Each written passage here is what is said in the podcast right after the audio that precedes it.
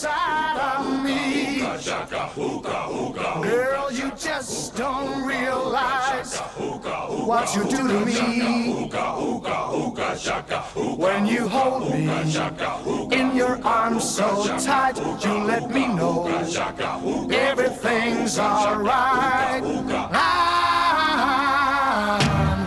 hooked on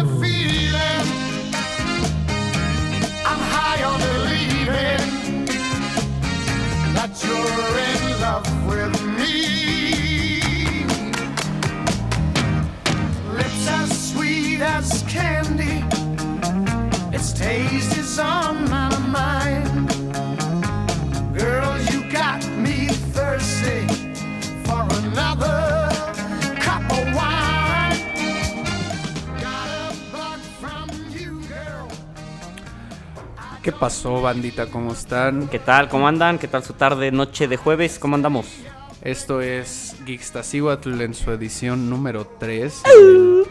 Jueves 10 de octubre. Eh, en un día bonito. Agradable. yo, agradable. Eh, vamos a presentarles a un invitado especial de este día. Que es, Primer este, invitado del programa, así que Sí. Qué honor. Va- vamos, vamos a ir de, de los compas a- hasta como gente que tenga como Que no son más compas. expertise y compas. O sea, se va a poner más serio a veces, ¿no? Ahorita. Este ahorita- es como la prueba, ¿no? hoy, Este hoy- es, el, hoy- hoy va a estar cotorrón. es el Kickstarter. Sí, sí, sí, ¿no? Entonces, pero bueno, Juan Francisco Herrerías, un tipazo, escritor, snob, entusiasta de todo lo que tenga que ver con filme. Juan Franito. Hola, ¿qué tal? Muy bien, te escuchas chido, ¿eh? Qué bonito. ¿Vas a ver otra vez? Hola, ¿qué tal? Ah, muy rico. Ah, ah. oh, sí.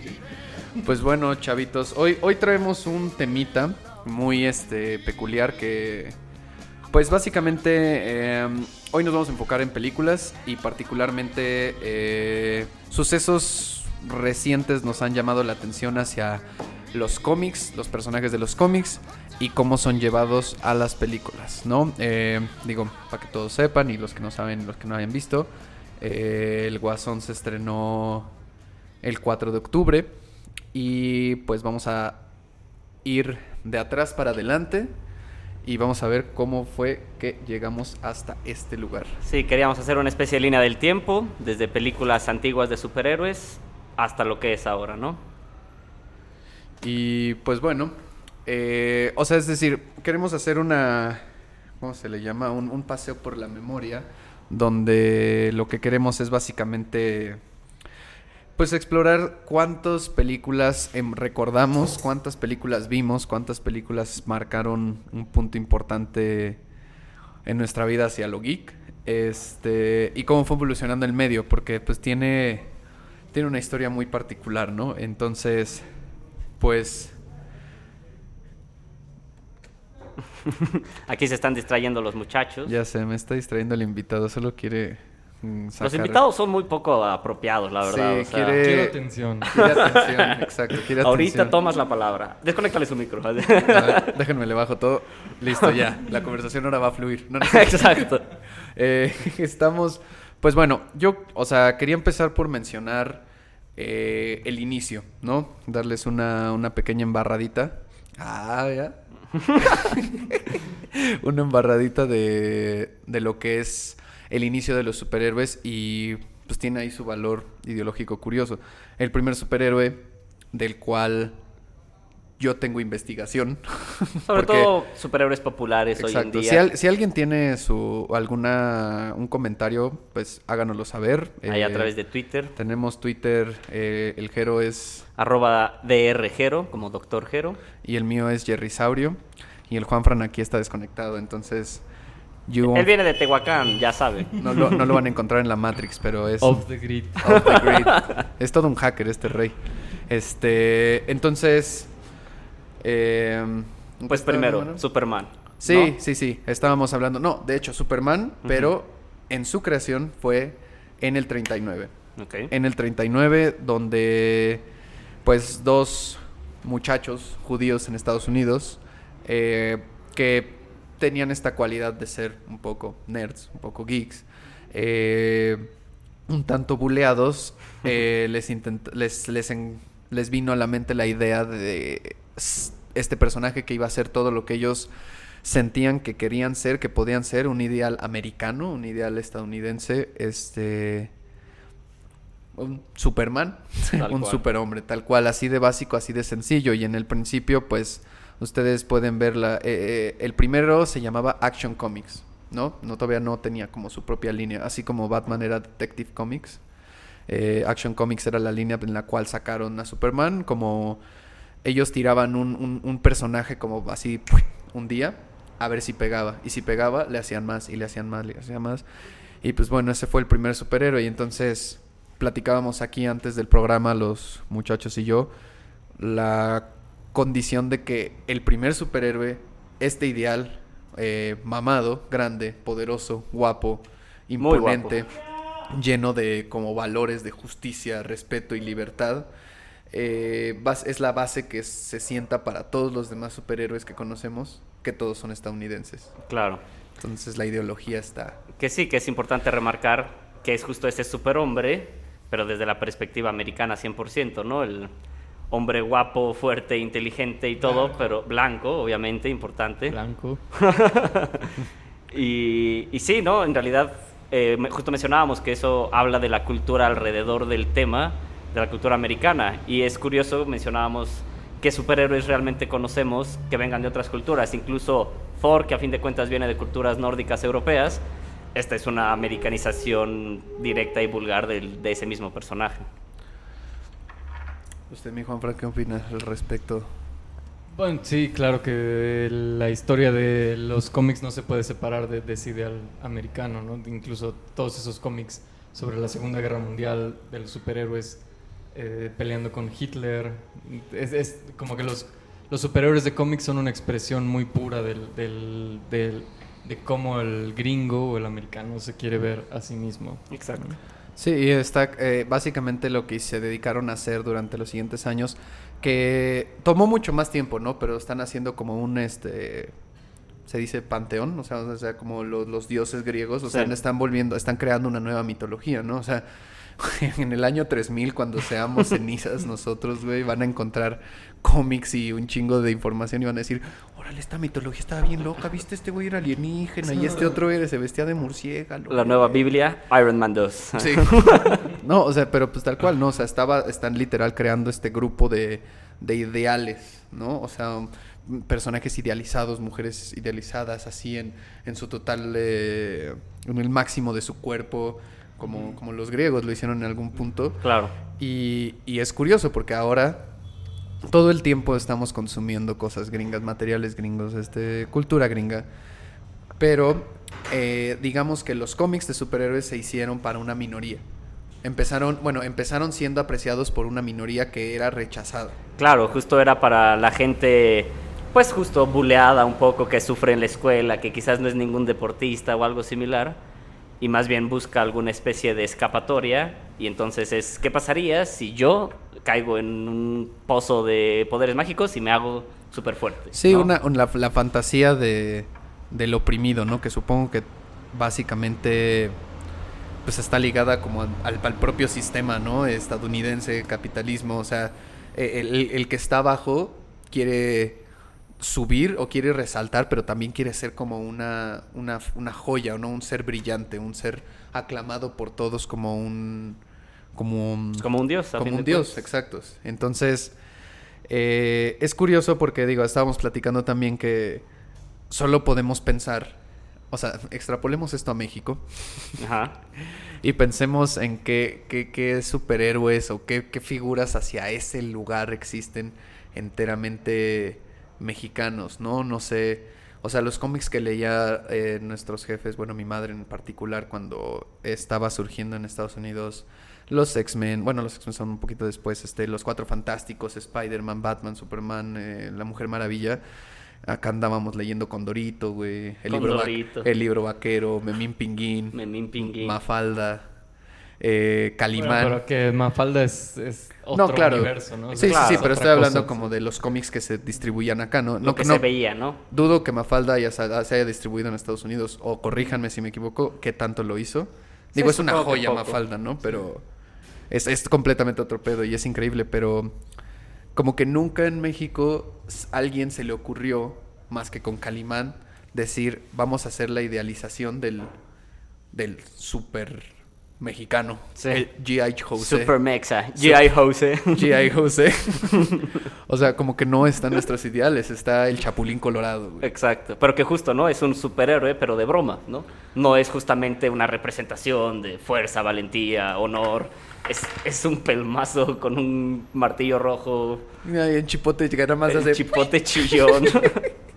Entonces, eh, alguien de ustedes que nos escuche, Alguien de los pocos. prácticamente nadie, pero vamos a darle, ¿no? Estamos aquí con Toño. Eh, si alguien conoce o escucha este podcast después, escríbanos a ver si saben de algún otro- un superhéroe reconocido de cualquier otro país.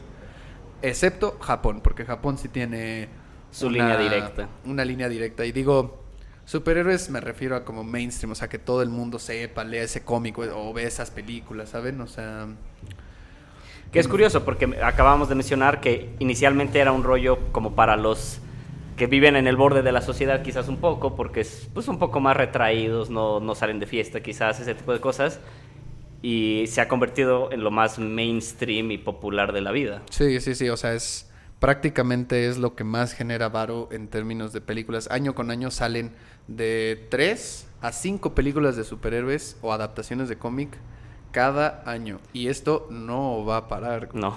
No se ve que vaya a parar. Entonces, siguiendo esta línea del tiempo, lo que va pasando después es este empezamos a ver a Batman, empezamos a ver a Linterna Verde, empezamos a ver a Flash, empezamos a ver a ver la Mujer Maravilla. Bueno, que con Batman podemos ahí hacer el hincapié de ese Batman sesentero que se la pasaba bailando boogie y así derrotea- derrotaba a los enemigos y de pronto se convirtió en este personaje gótico, oscuro, Sí. no malvado, pero sí con tendencias Y, y es decir, también eh, eh, en los superhéroes de DC, en algún punto, son. Tienen una característica, como son más viejos, evolucionan muy cabrón conforme los tiempos, ¿no? O sea, empiezan en la pre Segunda Guerra Mundial, o ya estaba la Segunda Guerra Mundial, ¿no? Supongo en el 39. Pues o ya estaba, cocinándose, Ya se ¿no? estaba cocinando. Entonces, después de eso, eh, nos vamos hasta la posguerra, los baby, los baby boomers y el y la alegría de ay, triunfamos. Voy a hacer, hacer el bien. Exacto. y, y pues bueno, entonces todas las adaptaciones que hubo de cómics durante ese tiempo fueron series llevadas directo al cine, ¿no? Donde era como Superman contra quién sabe qué madre. Y Sí. entonces así blanco y negro, volando como con efectillos, o sea, Sí. Mm, prácticamente eso. Y luego llegamos a los 60 y donde la cosa se pone bien trippy, que es cuando Batman es el... Batman en drogas, básicamente. Verano del amor. Exacto. Exactamente. Y pues bueno, a- o sea, hasta este punto salió una película para televisión de ese show de, de Batman donde salía Adam West. Y después de eso, lo primerito que se hizo con una película así, AAA, blockbuster, planeada y pensada para hacer este... Incluso el arte es muy, muy, muy bonito. Si tú ves los pósters de Superman, la de los 70 de Christopher Reeve, que tiene su capítulo muy curioso de, South Park. de South Park. El pa- paralítico que se vuelve superpoderoso. Exactamente.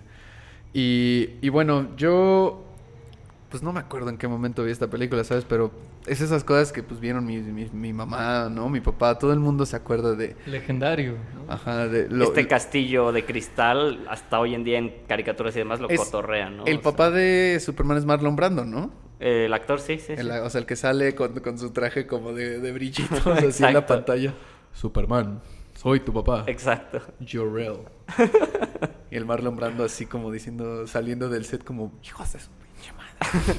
Pensando en Apocalipsis ahora y grabando Sí. Superman. Sí, no. ¿Sabían que el, lo último que grabó Marlon Brando antes de morir fue el video de Michael Jackson? De su disco cuando ya estaba bien deformito de la cara. No, ni idea. Eh, you Rock My World. Eso fue lo último que grabó Marlon Brando. Con el... Malas decisiones. O buenísimas. No, quién buenísimas. ¿Quién sabe? eh? ¿Quién Es- sabe? A lo mejor eso fue lo que lo mató. Sí, Michael vio su cara y se quedó, se quedó hecho piedra. Petrificado, exacto. Este. Y pues bueno, o sea, esa película está, está curiosa, ¿no? O sea, es, es muy chistoso como eh, es Superman, uno de los vatos más así, uno de los superhéroes más difíciles de adaptar porque pues el vato es hiper mega poderoso, o sea, realmente no hay nada que le pueda ganar. Y el enemigo que le eligen, porque presupuesto, me imagino, es este Lex Luthor, Sí, un humano. un, Vato. car- un carnal, Sí, sí, sí, sí. un Es empresario. como, es como el, sí, corporativo, ¿no? Que es como el poder del dinero, ¿no? Quizás tiene que ver con eso, ¿no? Viene de anteponerte ante el corporativo, ante quizás hasta el gobierno, ¿no? Ese ser ultrapoderoso, que aunque es un, un vato que caga todas las mañanas como nosotros, es dueño del mundo casi, ¿no? Cagan. Espero. Eh, no, este. O sea, pasa. Es diferente porque, como ya es en el 70-78, realmente. Estamos hablando. Y está curioso que sea el enemigo un vato con dinero, ¿no? Esas, con planes para dominación mundial a partir del, cor- del corporativo, del hacer varo. Eh, porque estamos en la época del fracaso de- de- de- del hippie, ¿no? O sea, yo diría que esa entrada a los 80 es como, güey, nah, no funcionó, carnal, así. Más bien necesitamos heavy metal, güey. O sea, Sí. necesitamos otras cosas porque eso de estar así muy, muy, muy felices. y voy a hacer la paz fumando droga en un campo, no, no sirvió. no, no sirvió tanto y entonces...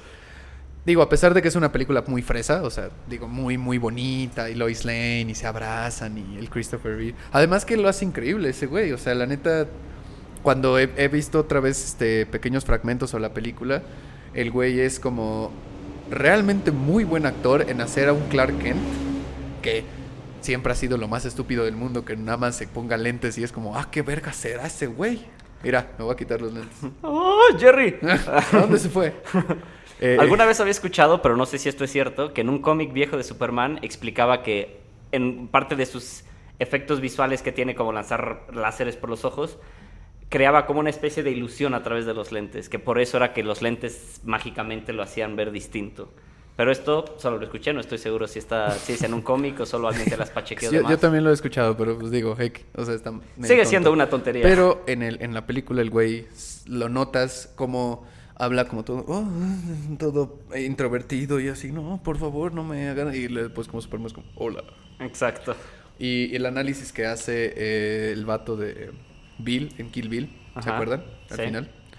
Este, que mientras le dispara a esta morra un suero de la verdad, le platica de por qué Superman es su, superhéroe favorito. ¿No lo recuerdan? Recuerdo la escena, pero no las palabras. Lo que dice es que eh, lo chido de Superman y por cuál era su superhéroe favorito era que todos los superhéroes tienen un alter ego, ¿no?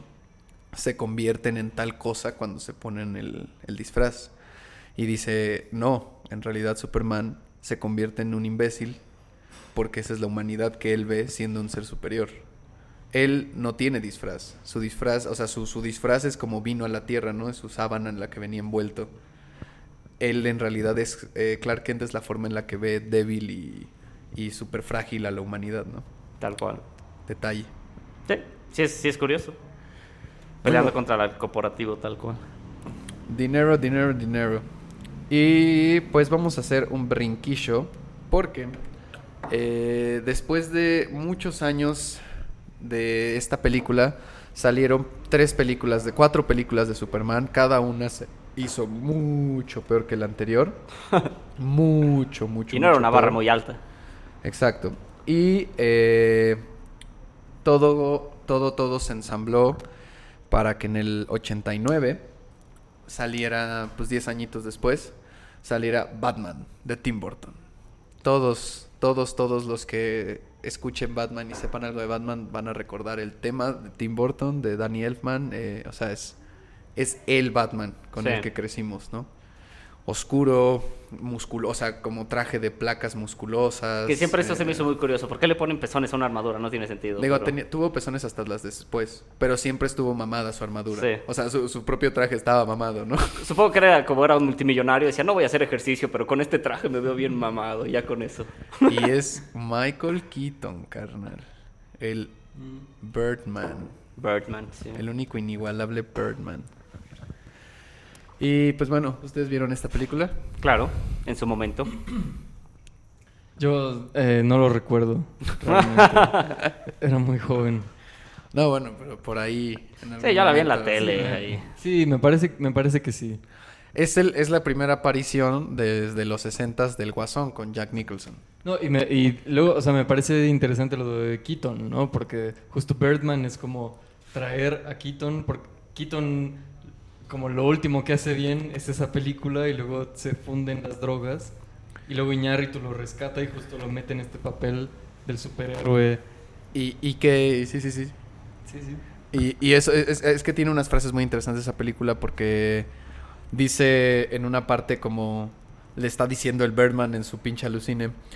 You were the one that started it all. Así, tú eres el primero, tú hiciste que todo esto empezara así. En, en- Claro. en- en el momento donde está el high, high, high de las películas de superhéroes, en esa de Birdman le dice, güey, tú estabas al principio, tú creaste, todas estas personas te están lamiendo las botas porque tú eres el original, güey, deberías de hacer otra de estas, ¿no? Eh, Pero que también Birdman es como las películas de superhéroes son una mierda. Y entonces tú, tú empezaste toda esta mierda. Ajá, Sí. exacto, exacto. Que, bueno, es el tema que vamos a hablar después. En próximas. Y bueno, eh, hasta este momento eh, podemos hablar, o sea, Marvel, digo, estamos hablando de los dos principales, ¿no? Creadores de superhéroes gringos. Hoy en día, sobre todo. Exacto. Otro día tendremos un capitulillo ahí de unas cosas más oscuras. Buscaremos quién nos pueda echar una manita, buscar unos cómics más acá. Y también quisiera yo en algún punto echar una de manga. No estaría interesante. Pura ñoñada en japonesa. Los 300.000 capítulos de One Piece. Y Carlitos, saludos. Si estás ahí, Carlitos, que no lo creo. Sí. Este. Y bueno, hasta este entonces Marvel no ha tenido nada, ¿no? Absolutamente ninguna película rescatable. eh, nada. Absoluta. No existía. O sea, puras películas que, o así, oscura, o- que se oscurecieron entre los 80s y 90s, que prácticamente ninguna hizo dinero y prácticamente ninguna es ni tantito buena. Eh, y entonces, bueno, termina, empieza como este show de Batman. Todo el mundo es como, wow, Batman está, está chido, se puede hacer varo con esto. Y entonces le piden otra película y sale Batman Regresa, que es la de Gatúbela, el pingüino. Ujú. Y después, esto no sé si ustedes lo sepan, pero sucede que Warner y quería hacer negocios para vender juguetes. Pero le dijeron a Tim Burton, güey, nadie va a querer un pinche muñeco del pingüino porque está asqueroso, güey. Están muy oscuras tus películas, bájale de huevos. Y el güey dijo, Nela la verga. Y entonces trajeron otro director que se llama Joel Schumacher, que el güey... Yo he visto varios este como articulillos ahí analizando su pedo porque está cagado. Ese güey le puso pezones, ese güey hizo las escenas iniciales de Batman donde salen sus Batman Batnalgas y sus Las Batnalgas. Bat cockpits y sus Bat pezones, o sea, todo Sí. así pues mucho mucho más caricaturesco, ¿no? Y lleno de colores y la ciudad gótica así que parece como no, no sé, güey, o sea, se ve, se ve mucho, mucho, muy diferente el Sí. estilo. Y sale Jim Carrey, sale... o sea, ya, Claro. ya es como... Solo mándalo a la verga y listo, ¿no? Y bueno, de Bat- la que siguió de eso fue Batman y Robin, que esa yo sí la vi cuando estaba chavo y me encantaba porque pues eres un chamaco pendejo y no sabes nada. Exactamente. Y, y el- hace dos días, justo pensando en este tema, la intenté ver en, en- en la tele.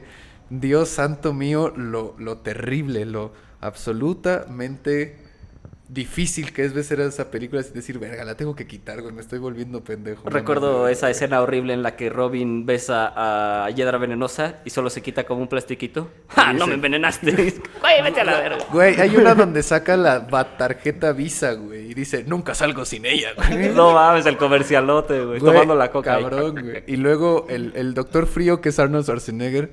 Excelente todas, actor. Todas sus líneas, todos sus diálogos son pinches la- eh, chistes de tío, güey. Sí, sí, sí. Parece que te quedaste frío. Exacto. Me ¿Qué parece- pasó? ¿Te congelaste? Sí, esto es- ya vendrá la era del hielo.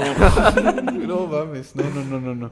Tanto así que eh, DC no volvió a hacer una película de superhéroes del, del... A ver, aquí tengo mi dato, denme un segundo, me estoy quitando los lentes. Está chocando con el micrófono en realidad, pero... Bueno, pero pues oigan, del 80, 97 hasta el 2004, y adivinen con qué regresó, con Gatúbela, con Halle Berry. No, pues ya cine de alto nivel, ¿no? Ya. No, y, y dijeron, vamos a esperar un rato, güey, planear una película chingona. Sí, sí, sí. Vamos a hacerlo bien, güey. Y llega Gat Gatúbela, güey. Tírale Gatúbela, carnal. Supongo que no planearon nada en esos años. Sí, no, estaban, estaban metiéndose muchísima droga. Se- Seguían pensando en el Batman de los 60. estaban ya muy viejos. Ya te lo dije, tiene 64 años y está muerto. Exactamente. Cuidado, hombre radiactivo. Otro gran personaje. Exacto. Y en el inter de esto, eh, mandan a la verga todas las películas de superhéroes. Dijeron, no, pues la neta no nos está saliendo chido, esto no hace varo, están de la chingada. Y Marvel, que estaba en bancarrota y vendió un chingo de propiedades porque dijo, pues a la verga, güey, éntrenle, aquí está la tienda, güey, saque lo que quiera y Sí. hágalo película. La, la ¿no? venta de garage, ¿no? Ahí están Sí, todos sí, mis personajes. Ahí sea todos. 10 pesos, 20 pesos, llévatelo. Lleve, lleve, lleve su Spider. Exacto. Estaban rematándolo afuera de Pino Suárez. y entonces eh, hacen tres películas que inician como The Punch, así de verdadero punch. Es Blade, la primera, X-Men y Spider-Man. Que dos son de. son 98, 2000 y 2001. Que es curioso la de Spider-Man que estaba editada con una escena de las Torres Gemelas. Ah, es cierto. Yo vi ese comercial todavía en el Yo cine. vi ese comercial en el cine donde Spider-Man está, se ve un helicóptero, bueno, Unos unos, güeyes robando un- algo y un helicóptero lo empiezan a jalar hacia atrás y ¡pum! queda eh, Atrapado la entre las torres gemelas. güey. Y El- la, la tuvieron que cambiar, sí. Sí, y el güey que hizo eso seguro dijo como, el día que se despertó y vio eso dijo, puta, voy a tener que llegar a cambiar. Exactamente. No le Ya. preocupó el atentado, sino dijo, no mames, mi película, güey. Sí, perdón si alguien es sensible a estos temas. Yo ah, no. no, no vamos a tocar sensibilidades. Yo la verdad es que no. Yo me acuerdo que estaba en casa de mi abuela cuando eso pasó. A mí me dieron un día libre en la escuela, para mí fue bueno. Híjole, mano. Híjole. Bueno, disculpe. Ahora sí, no me importa. Este. Y bueno, eh, lo importante de estas tres películas es que X-Men, la de X-Men, la de Blade y la de Spider-Man, fueron películas que se tomaron el género, yo diría serio, pero no demasiado. O sea, eh, de hecho, venían tan espantados de lo que habían hecho previamente que la de X-Men decidieron nada de pinches spandex de colores a la verga, todos de cuero negro, güey, ¿no? Eh, hasta hacen un chiste, ¿no? De cuando se pone la primera vez Wolverine el traje, dice... Cíclope, ¿qué esperabas? Este amarillo y azul en spandex. Sí. O sea, es como, no, no, no, ya no estamos ahí, güey. Somos súper serios, somos Ajá. otro pedo. Y es una gran movie, güey. Es una Está gran, bien, gran movie. está bien. Ahí me late un chingo. Pues nada, o sea, no, no, no, no, no sientes que es una película de superhéroes prácticamente hasta el final, ¿no? O sea, solo vas viendo unos güeyes que tienen habilidades. eh, el inicio eh, con Wolverine y Rogue, todo eso. Sí, sí, una pelea en una caja, ¿no? Me late un chingo. Estaba el Hugh Jackman ahí que se echó prácticamente su vida en ese papel. Sí, sí, sí, sí. Tan así que la última que hizo era de que ya estaba viejo y harto de este pedo. Básicamente, ajá. Y bueno, o sea, empieza todo este boom porque hacen muy bueno, o sea, son tres películas que tienen bastante... La de Blade, la verdad, yo no la reconozco como, ay, me encanta, pero, güey, yo, yo fui a ver Spider-Man al cine, estaba ahí y estaba así de, chingas a tu madre, güey. Eso nunca lo había visto. ¿Cómo vergas está Spider-Man ahí, güey? Así de, o sea, el- lo último que había visto con efectos bien cabrones fue Jurassic Park y Hombres de Negro, güey. Y luego me salen con este güey andando por acá y por arriba y todo el pedo. No, no, no, sí. Otro, otro pex. Sí, también fue hitazo, ¿no? Esa película. ¿Tú la fuiste a ver? Sí, sí la fui a ver. ¿Cuáles son tus opiniones? Jugué el videojuego, fue el primer videojuego que acabé. ¡Ah, El! Spider-Man para PlayStation. Estoy orgulloso, Juanfran. Pero jugaste el que Stan Lee lo narra. Y dice, hello, true believers. Y así.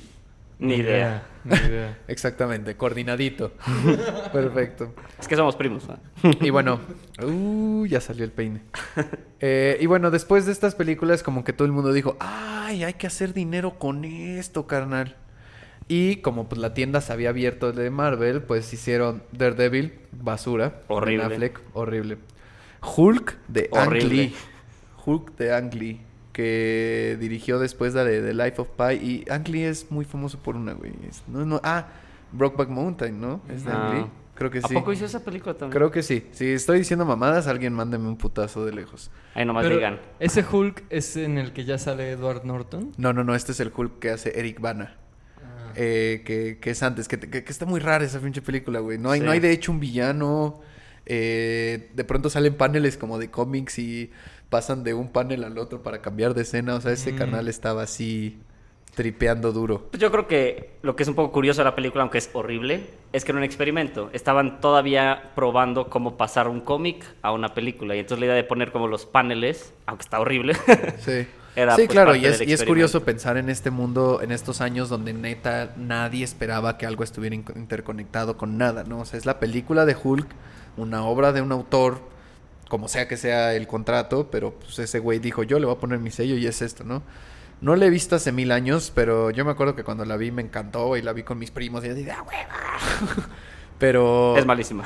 Es malísima, es malísima. Bueno, es, es, es muy, es muy extraña, güey. Todo este pedo como de flashbacks. Y lo que después escuché o leí por ahí era que el Ang Lee realmente pensó en hacer Hulk como una película, una monster movie. Ah, No una película de superhéroes, sino la creación como de un monstruo, de una... De, de, de- sí, un monstruo de... Hubiera sido interesante cine. ver unas películas de Hulk malvado por ahí. Entonces, pues bueno, siguieron, siguieron con esto y pues digamos que a la par de ese también estaba sacando sus cosas. Por ahí salió la película de Hellboy de Guillermo del Toro, de Dark, Dark Horse Comics. Esta película está chida, la neta. Justo dentro del mundo de los cómics era algo distinto, ¿no? Más oscuro. La, un- la uno es, yo me acuerdo que la fui a ver con uno de mis primos y mi tío. Fue en uno de esos momentos donde mi primo y mi tío, que sí les gustó, o sea, a mi primo le gustaba un poco nerdear conmigo, pero pues leve. Y todo fue como, no le entendí. No. y yo salí y fue como, pues no es que no le entendiera, pero está raro, güey, nunca había visto eso. Eso es un personaje cómic, güey, ¿quién es ese güey? O sea, no mames. Y entre todo esto, pues también todavía se estaba ordenando, pero bueno, llega un punto muy particular en la historia de estas cosas, porque podemos ignorar que salió la de los Cuatro Fantásticos, que salió la de eh, Electra. Electra, ya ni me acordaba que había existido. Ghost Rider con el fabuloso, Ey. espectacular Ey, genio. esa yo la tengo en mi corazón, así recuerdo mi chavito rockero que quería andar en moto con la cabeza incendiada. Pero sí es horrible. Ya no estabas tan chavito, ¿eh? Bueno, tengo 2007. 30 años y sigo estando chavito, carro. Oigan, alguien traiga un adulto. Exacto, necesitamos a alguien Necesitamos aquí. supervisión. este. Y, y bueno, la- las dos franquicias que empezaron, las tres, digamos, Blade y eh, Spider-Man y X-Men, llegan a su tercera película siendo tremendamente malas. Tremendamente malas. Yo creo que había como una saturación, quizás, ¿no? O sea, digo, ahorita la saturación es sobresaturada, pero yo no sé qué pasó que las tres madres fueron así basura, basura, basura, basura. Como que se le subió a la cabeza la idea de hacer algo gigante, ¿no? Y Ajá, poner a todos los personajes y todos se pelean con todos. Y me acuerdo la tercera de X-Men, Last Stand, justamente era que aparezcan todos los personajes que hemos puesto en todas las películas, que se den en la madre y a ver qué pasa. Pero justo no tenía orden, no tenía nada. Absolutamente nada. Y bueno, aquí hay una, una cosa curiosilla. Eh, para 2005 eh, ya habían salido como todas estas películas de la fase cero de Marvel. O sea que todavía no tienen como orden de nada. El, el beta. El beta tal cual. Y eh, en el inter de eso sale Batman. La de Batman Comienza. De Christopher Nolan. 2005. Y pues digamos que ese es, ese es otro, otro tiro, güey. Otro tiro. O sea, ya estamos hablando de un director que tiene como su cierto prestigio. Que ya ha hecho varias cosas chidas. Y está haciendo su propia adaptación de Batman a su, a su modo, ¿no?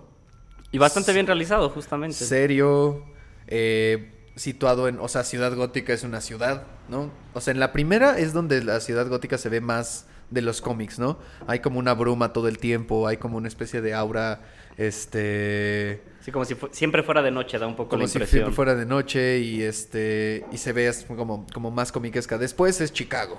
Sí. A la verga, es, Nueva York, es Chicago, no, hay- no hay nada más ahí, no le echan nada más de arte a la ciudad como tal.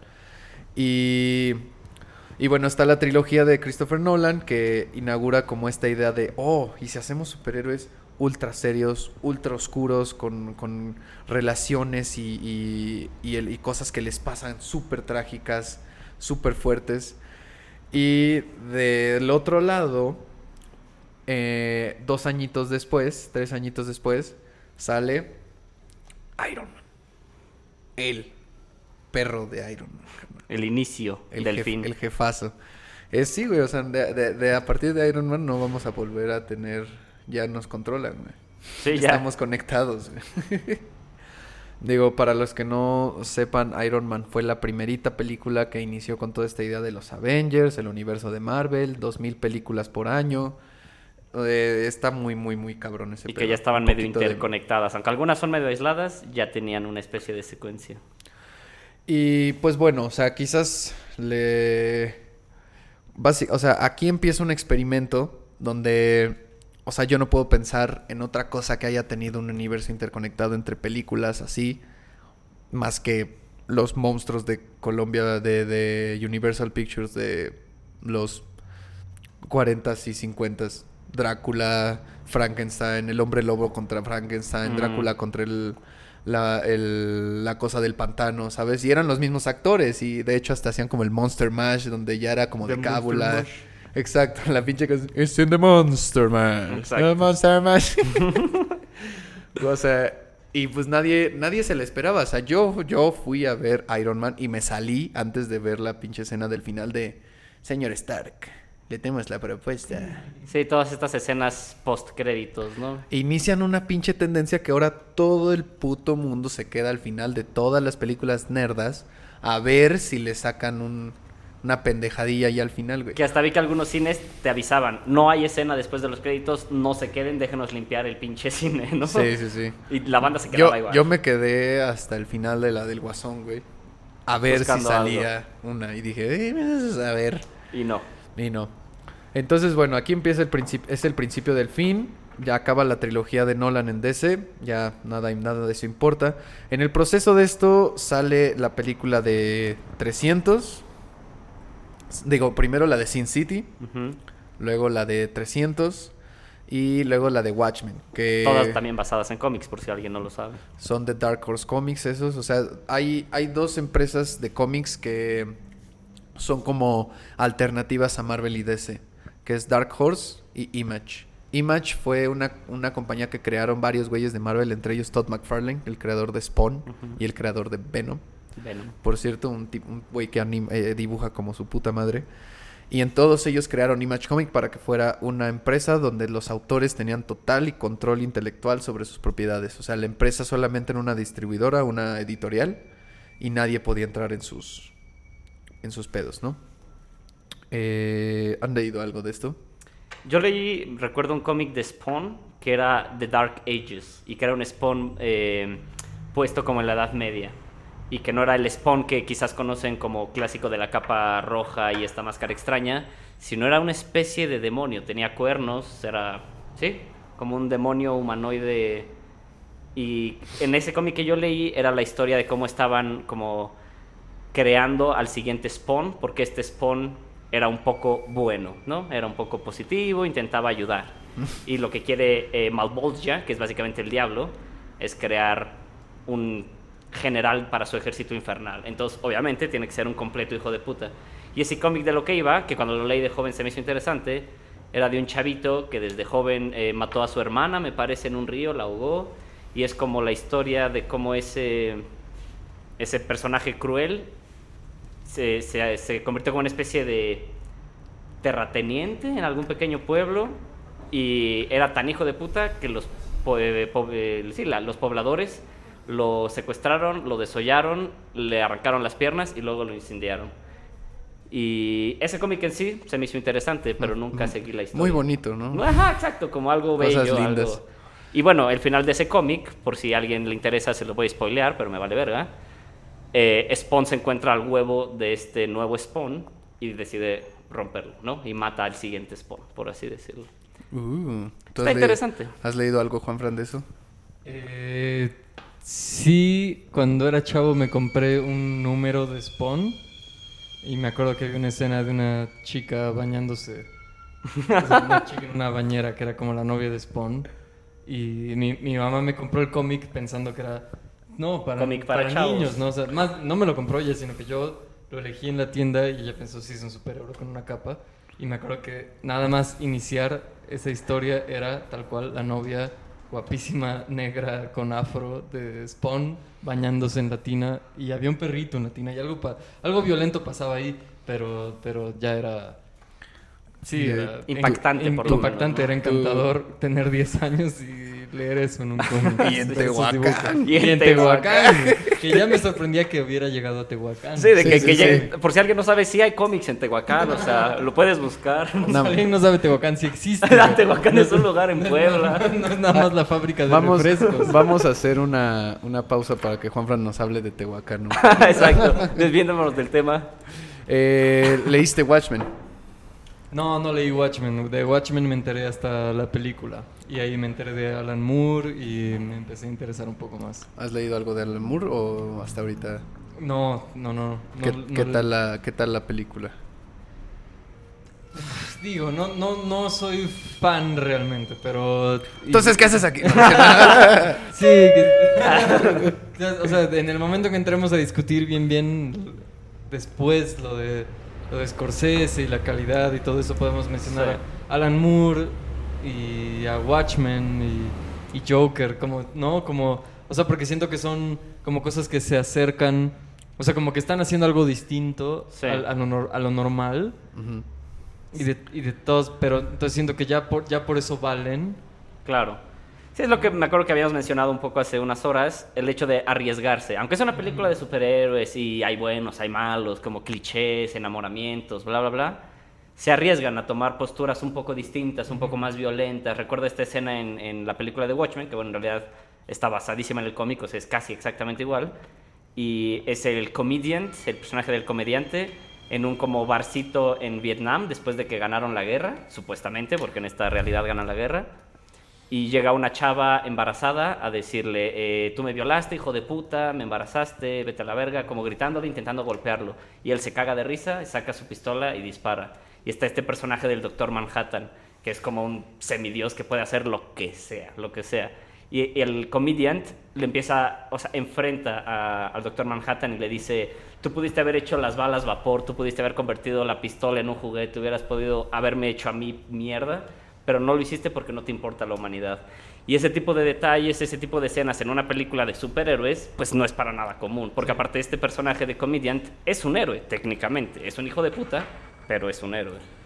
El, eh, el Watchmen, eh, toda esa era de esos cómics, eh, estamos hablando ya de los ochentas, eh, un poquito todavía con el asunto de la Guerra Fría, este, acaba de, acababa de suceder lo del Watergate de Nixon, la renuncia, eh, es decir, toda esta, todo todos los cómics que empezaron a surgir a partir como de la mitad, del, la mitad de los ochentas entran en un espacio donde ya los cómics empiezan a explorar con sus propias narrativas y empiezan a salir de decir, ok, y si el héroe en realidad es esto, y si las personas que lo rodean son esto, o sea, si los ves más humanos, si los ves con más fallas, o sea, si te tratas de, de involucrar en la verdadera humanidad de qué sería un superhéroe, y es lo que hace Alan Moore, es, güey, un superhéroe sería un puto loco Exacto. con un disfraz eh, ahí por la calle, ¿no? Y hasta que llegue un verdadero superhombre, que es el Doctor Manhattan, todos se van a dar cuenta de que nada de eso sirve. Sí. Y solo él sirve, pero que es tan poderoso y tan omnisciente que solo no le importas, ¿no? Recuerdo Entonces, justo es- también una escena que también se me hizo como eh, impactante de que en, en la película hay una especie de huelga contra los Watchmen, porque justamente dicen quién observa a los Watchmen, ¿no? ¿Quién los vigila? Y se baja el personaje igual de The Comedian, de la como nave que tienen, y empieza a golpear protestantes, pero que son jóvenes que, que quizás como muchos nosotros alguna vez han protestado. Es como si llegara el granadero, pero que tiene toda la fuerza del mundo, a golpear chavitos. Y le- un personaje le dice, ¿qué estás haciendo? No te pases de verga. Y le dice, ¿de qué estás hablando? Para esto estamos aquí, ¿no? Como esto es mi chamba, esto es lo que vamos a hacer. Y ahí es cuando dice la frase, ¿no? De qué le pasó al sueño americano. Y dice, This is it, man. "Es- aquí está, güey, se cumplió. Y aparte hace esa viendo". escena y le da con una granada de humo en la cara a un pobre chavito, o sea... Sí. Digo, el valor, el mérito del director que es Zack Snyder de la de Watchmen es, para mí, realmente... No me gusta Poco, tanto digamos. visualmente, porque, porque sigue siendo muy gris, sigue siendo muy en mono- monocromática cuando el cómic es realmente muy colorido, o sea, tiene un chingo, un chingo de colores. Eh, pero pues básicamente es una total fiel O sea, básicamente ves la película, leíste el libro. Solo que le, le restaste un poquito de juguito a las cosas que estaban chidas. Pero bueno, eh, para ir concluyendo esta primer, este primer segmento y irnos a la rolita del medio tiempo, eh, básicamente lo que sucede después son dos cosas. Empieza el universo de Marvel. Eh, se sigue películas y películas y películas. Para 2010, de 2010 a 2012 salen cuatro películas y sale Avengers. Y ese es un suceso que yo cuando fui a ver al cine me quedé, o sea, considero que no, que tengo un cierto criterio.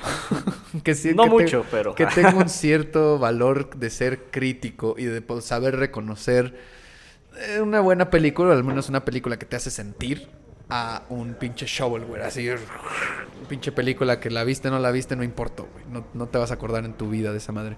Y cuando vi Avengers fue como, órale, la sacaron, hijos de su Ajá. puta madre. O sea, que, o sea, en ningún momento me imaginé que sí iba a ser una buena película. Más allá de que sea buena o mala, lo que es un poco interesante es que fue un experimento eh, exitoso. Sí, sí, no diría buena, o sea, buena bajo, Sí, o sea, no... es- Ahí es un poco la temática que No. vamos a tratar más Sí. adelante. Qué tan bueno es esto, qué tan mierda Sí. hollywoodense es que te la echen en la cara.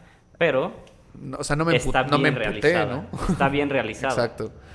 Y este tren siguió y siguió y entonces la gente de DC dijo, ah, su puta madre, yo también quiero de ese pastel, rey.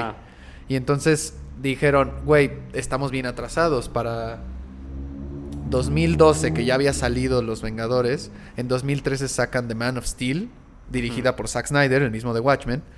Y dicen, a la verga, güey, la vamos a armar en tres, años, en tres años, en tres películas. O sea, entonces hacen Man of Steel, hacen Superman contra Batman, un nuevo Batman sacado ahí del culo con este Ben Affleck. La Mujer Maravilla. La Mujer Maravilla, Suicide Squad, que es la peor película de... Que bueno, que aparte es esa parte, ¿no? Pensando en este universo que estaba intentando crear DC, Suicide Squad creo que no es parte de... No, sí, sí es parte. Digo, sale Ben Affleck en traje de Batman y todo. O sea, Ah, sí intentaban, sale, sí intentaban hacer ahí un crossover. O sea, Suicide Squad era como sus Guardianes de la Galaxia, güey. Como su experimento ahí. Como nadie topa estos personajes, pero Sí, vamos a ver. como punk. Ajá, como medio punk, como medio eh, de chiste. No se lo toman en serio, pero bien cacá, la verga. La película Y- está horrible. Es horrible. Esa película tuvo como cinco directores y pasó como por 10 editores. Toda Sí. la película es un tráiler. Véanla, véanla nada más en Netflix, ahorita está. Véanla para que se den cuenta de que esa película del, del toda la hora que dura la película, lo que sea que dure, es un tráiler, güey. Sí. Es un puto tráiler porque les encantó. Corrieron al editor y al director, por quién sabe qué razón, y dijeron, ay, el tráiler gustó un chingo, ¿verdad? ¿Por qué no que, el, que los güeyes que editaron el tráiler editen toda la película? Eso literal hicieron, está horrible. Sí, sí, está horrible. Y se fueron directito a la Liga de la Justicia. Parece, fue una mierda. O sea, fue, fue na- nada, nada respetada por nadie. Ni críticos, ni fans, ni absolutamente ni una persona dice que esa película está chida, ¿no? Sí, ¿no? Eh, el güey que hace Henry Cavill, el güey que hace Superman, Ajá. tenía por contrato no poder rasurarse el bigote por Sí otra película. rollo, sí y pedo. le editaron digitalmente con CG. Todas las escenas donde sale trae una máscara aquí en el bigote para que no se le vea y se ve como, Y si como unas escenas ajá, en las que habla y se ve como labios moviendo. O sea, está rarísimo, está Y rarísimo. eso lo hicieron como al cuarto para las dos. Es como, carnal, ya la tenemos que estrenar, ya acabaste. Exacto. Pero rasúrate. No, no puedo. Bueno.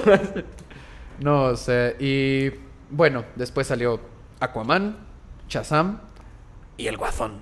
Y por el otro lado, con todo el éxito del mundo y que yo reconozco, alguien podrá tener sus opiniones, yo reconozco que la neta son dos grandes películas. Después de, no voy a decir todas, pero salieron un vergo de películas del universo de Marvel. Sale Infinity War y Endgame, que son como sus grandes, grandes conclusiones de esta primera ajá, saga, el, ¿no? El clímax de el todo clímax este de pedo. todo este pedo. Yo las fui a ver, las fui a ver con un chingo de entusiasmo. Cuando sucedió lo cuando sucede el final de Infinity War donde matan a todos los superhéroes y que yo sabía que iban a regresar, pero sabes, en ese Claro. momento dije, ah, culeros, se atrevieron, güey. Fue el primer final de una película de superhéroes en donde gana el malo. Y Ajá. eso fue raro. Aunque sabíamos que iba a haber una Sí, siguiente exacto, y que pero- todos iban a regresar y la pero, chingada. pero sí, o sea, es como, bueno, va. O sea, si vas a hacer una película de superhéroes, si vas a hacer Hollywood, si vas a hacer lo más vendible de lo vendible, pues échale huevos, o sea, sorpréndeme, güey, ¿no? O sea, Exacto. intenta una cosa que, que digas, ah, órale. Y luego viene la siguiente, que también, con todo lo fresa y eh, cursi que puede llegar, cliché que puede llegar a ser todo, también está divertida, güey. Y, y- y por lo menos es así aclamada por la crítica, los fans, todo el mundo se corrió, güey, la verga. o sea. Sí, sí, sí, Venid- sí. geek- geek- ¿cómo es? Nerdgasm por El todos lados. Sí. Sí. Y bueno, entonces, básicamente ahí, ahí se queda, ¿no? Los dos, las dos grandes empresas, nadie más ha intentado esto, ha habido películas de Hellboy, ha habido películas de Spawn y la chingada, nada muy relevante. Los dos principales bastiones, el duopolio de los cómics, así el TV Azteca, el Televisa de los cómics, eh, intentaron los dos hacer su universo. Uno lo hizo bien, lo hizo con ganas, lo hizo con tiempo. El otro dijo, pues como venga, carnal. Ajá, como salga, sácala". al chilazo, Así, sí, sí, sí. Puro balonazo al frente, güey. A ver si cae tú un nomás gol. pégale, güey. Que es lo que decíamos que era un error, ¿no? Porque estaban sacando, desde las de Nolan, más bien a lo que le pueden tirar era la película de culto. Exacto. La Exacto. película bien hecha, La película de autor. cine de autor, sí.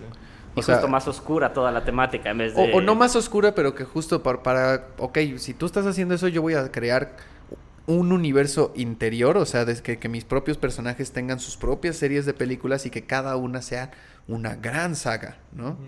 Pudieron haber hecho eso. No lo hicieron. Pero Pero es- bueno, y ahora hicieron Joker, que fue como retomar. Una idea y no camino. sabemos hacia dónde va esto. Pero bueno, vámonos con una rolita que nos trae nuestro invitado, Juanfra. Para ver, preséntanos, ¿qué vamos a escuchar? Vamos a escuchar 1985, 1985, de una banda noruega que se llama Kabeler Tak. Es una banda rara porque mezcla, es, sí, es una mezcla total. Algunos lo llaman black and roll. Es, Ok. eh, es como mezcla de rock and roll y hardcore y sí, eh, black metal. O sea, son, o sea, tienen mucha influencia de metal, pero lo mezclan con rock and roll y tienen muchísima energía en sus conciertos. Eso es lo que me llamó la atención. Y esta canción suena venida de los 80s, mezclada con ahora, ¿no? Suena muy contemporánea también. Suena interesante, suena interesante. Bueno, nos vemos. Vamos a escucharla, En breve. volvemos en unos minutitos con los siguientes temas.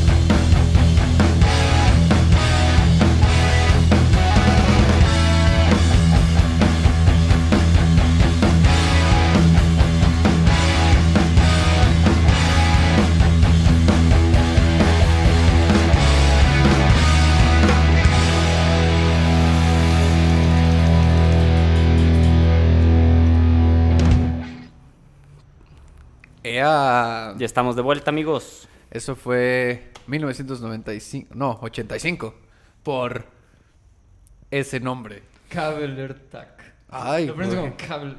Kabelertak. Kabelertak. Kabelertak. ¿De dónde dices que son? De Noruega. De Noruega. No, pues sí. Suena como Blue Oyster Cult con metal, con, como con hardcore. Ya, ya, ya. Suena, suena del norte. suena, suena, gen- suena que hace frío por allá. Es probable, es probable. Ok, chavos. Va, vamos a hacer algo un poquito más interesante. Vamos a, ahí vamos a ir agarrando candela programa a programa, vamos a ir experimentando. Es, No nuestra, es nuestra primera vez, güey. así. Es mi O sea- primer día en el trabajo. O güey. sea, imagínense las primeras veces que hicieron verdaderamente el amor. O sea, se tardaron, güey, ¿no? sí, en hay varios, agarrarle. varios accidentes por ahí, Esto, varios esto errores. se hace con cariño, con tiempo, con dedicación. O sea, vamos a empezar a hacer ay, más foreplay. Algún día vamos a tener una línea estable, algún día. Algún día. Hoy no, pero... Eh, pero bueno, el la siguiente parte del tema, que es más interesante, creo yo, más, más actual, es, pues bueno, se estrenó El Guasón. Y eh, pues ya habíamos hablado de eso en el programa anterior. Mejor película en el Festival de Venecia. El León de Oro, ¿no? ¿Cierto? El León de León Oro. de Oro. Eh, y dices, órale, una película, quote unquote, entre comillas, de superhéroes, bueno, de un universo de un cómic, ganando en un festival, aclamada por la crítica, todo el mundo diciendo que es fabulosa. Y estamos en este punto donde, pues, ¿qué, qué onda? O sea, ¿hacia dónde va a ir? ¿Cuál es el futuro que más es interesante para las películas? Seguir por una línea de Marvel donde ya tienen planeadas películas hasta 2024 para controlarnos por siempre. o, Y ahí vamos a estar en el pinche cine. O intentar esta estructura que de hecho es heredada de los cómics. O sea, en los cómics, cada autor que llega con un personaje puede crear su propia narrativa, su propia historia, su propio origen y hacerlo esa cosa. Si va a hablar del Guasón, si va a hablar de Batman, si va a hablar de Spider-Man, es ese cómic. Y es esa línea de cómics y puede terminar en cierto momento y to- otro puede llegar a destruir ese pedo y hacerlo otra vez, ¿no? Eh, ¿Ustedes qué opinan? Bueno, por un lado sí es eh, interesante como el futuro que va a tomar, porque como dices, Marvel ya tiene declaradas y hasta con billboards y todo, películas de aquí hasta que nos muramos, seguramente. Y, y DC, que era un poco lo que mencionábamos antes del corte, debería, y lo logró con Joker, hacer historias distintas, historias alternativas, más arriesgadas, más violentas quizás. Incluso separar la idea de que el superhéroe y ese tipo de mundos es para niños, porque por un lado claro que lo es, pero por otro lado puedes meter historias crueles, violentas, pero interesantes a través de un personaje como el Joker, ¿no? Como esta película acaba de salir. Yo, por mi lado, no la he visto, la voy a ver pronto, pero he escuchado muchas críticas, he escuchado varios comentarios de gente cercana y demás, y todo el mundo me dice que está bien hecha, que está interesante, que es un tema social actual, pues real, justamente, ¿no? ¿Tú, ¿Tú qué opinas, Juan Fran, de cómo... O sea, porque ya llevamos un rato con este, con el asunto del guasón, ¿no? O sea, se ha vuelto un personaje, yo diría que el, el villano de, de un cómic superhéroes que más es reconocido a lo largo de toda la pinche gente, de todo el mundo. ¿Por qué resuena el, el guasón? ¿Por qué es tan importante el guasón para nuestra generación ahorita? Bueno, no, no sé para la generación, o sea, para el público, pero en términos de industria cultural, lo que pasó con Joker es, es muy interesante, porque o sea, ya, ya había sido un éxito, eh, diríamos, aun- aunque fue muy, muy popular, fue como de culto lo de Heath Ledger, ¿no? Fue- Claro. Fue, como de, de esto, es, esto es de calidad, esto es, esto es una gran actuación, esto merece un Oscar, la chingada. Y Joker ni siquiera fue el Oscar, sino ya, ya meterse a, a festivales europeos, ¿no? Fue Sí. el- el León de Oro.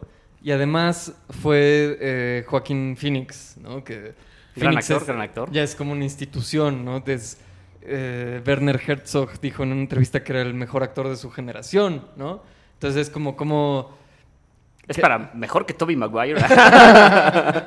Entonces es como, como de, de- de- desde un punto de vista de industria, es como, como querer dirigirte a esa cuestión de, del cine de autor, de- del gran cine, ¿no? No, no, no es un no es, no es cine de entretenimiento horrible que, que va a romper taquillas, aunque las rompa, esto, Sí. sino es como, esto es algo bien hecho, esto es serio, ¿no? Entonces como, como el mundo de los superhéroes toca ahora el, el cine serio, ¿no? Es- es- por, eso es, Ah. por eso es que es interesante como fenómeno Joker. Adivinen cuál fue la película que dirigió Todd Phillips antes de El Guasón.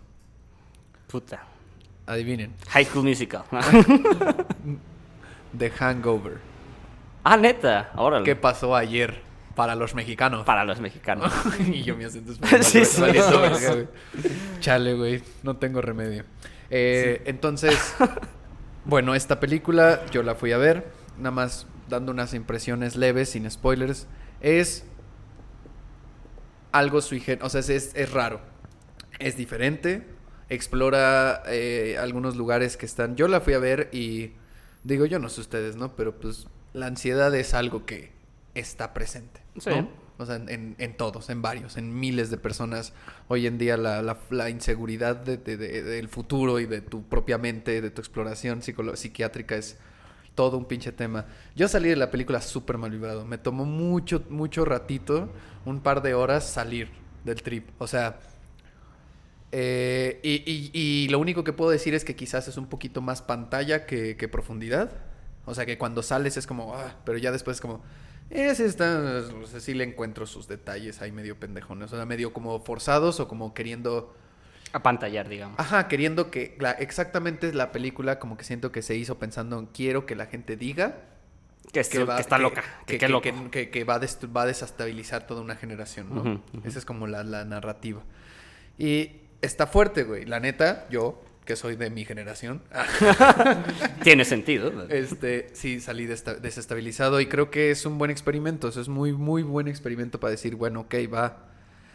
Eh, está relacionada con el Guasón. No, no, sí tiene una cosa de que no nada más es la película de El Loquito 1. Este, o sea, sí, sí habla de Ciudad Gótica, sí se, este, existen las, la familia de, de Bruno Bruce Díaz. Bruno Díaz. Vamos a decirle Bruno Díaz, mejor. Bruce Díaz, ¿te parece? Brucey. Este, y pues bueno, mis impresiones es eso, es una es un experimento muy interesante, creo que está muy bien realizado y creo que si lo que quiere transmitirte es el, el la profun- es, es que es Taxi Driver, es Taxi Mm, Driver. exactamente. o sea, toda la gente ha dicho es que es Taxi Driver, pero con el Guasón. Y sí, sí, sí, sí, o sea, es, es el es un excusado de un vato que está cayendo y cayendo y cayendo cada vez más en- hacia la- la- las ganas de cruzar la línea, ¿no? Y, y lo que escuchaba en un podcast de IGN hace unas horas estaba muy interesante porque decían, está cagado que este guasón no lo podrías ver en... Yo no, o sea, no se lo imaginaban en una secuela, no se lo Claro. imaginan peleando contra Batman. Mm. Porque este guasón no, no- no es un villano, o sea, no tiene un ideal, es un perdedor. No, no, no tiene un ideal como de qué quiere hacer con su nueva identidad del guasón. Él lo que quería era, es amor. Sí, un abracito, carnal. Sí, la neta. Oye, carnal, tírame un parito. Eh, pues sí, quiero un pedo, güey, ¿no? Y entonces, bueno, eh, dándole la vuelta a este pedo, hablando de Martin Scorsese y hablando de Taxi de Driver, Taxi ¿no? Driver y las inspiraciones y la demás, hace unas declaraciones, sepa Dios por qué. Yo no tengo el, el insight ni investigué en qué momento lo hizo. Te- Tengo entendido que fue que James Gunn primero dijo, yo eh, aprecio a Scorsese, para mí es un director muy interesante, y él respondió, para mí tú eres un pendejo. O sea, neta, tal cual esa fue la, la situación. La- él, la- él- él declaró algo como, yo Eh. respeto mucho a Scorsese, y dijo algo así como, quisiera que disfrute mis películas o algo así. Y, Y cuando que- le preguntaron, dijo, Sí, seguro el reportero escuchó eso de James Gunn. ajá. James Gunn. eh, exacto, Sí. sí. Y, y luego le preguntó a Scorsese, oye James Gunn dijo esto, ¿qué, opinas de las películas de superhéroes? Y básicamente dijo, son puro pinche circo. Exacto. O sea, Que lo hace, lo hace de una manera amable porque dice, realmente lo intenté, ¿no? Como no traté de ver una sin prejuicios, pero no lo logré. Exacto. Son, son circo. Y, y bueno, entonces estamos. Esa es la. Mm, dicotomías, digamos. O sea, es el punto donde partida se hace la Y de. ¿Qué es esto? No, o sea. Es puro circo, es pura así. Ahora es sí que marometa de es la bonitos. Es la maquinaria del sistema, puro marometa, pura cabriola. y te la están proyectando así, órale, consume, consume, consume. O realmente podemos hallar en estas películas un valor Pues artístico real, ¿no? Pues sí, o por lo menos una propuesta, ¿no? O sea, un, un experimento visual, eh, eh, narrativo que digas, ay, no, es esto sí vale la pena, ¿no? O sea, ¿dónde está la línea?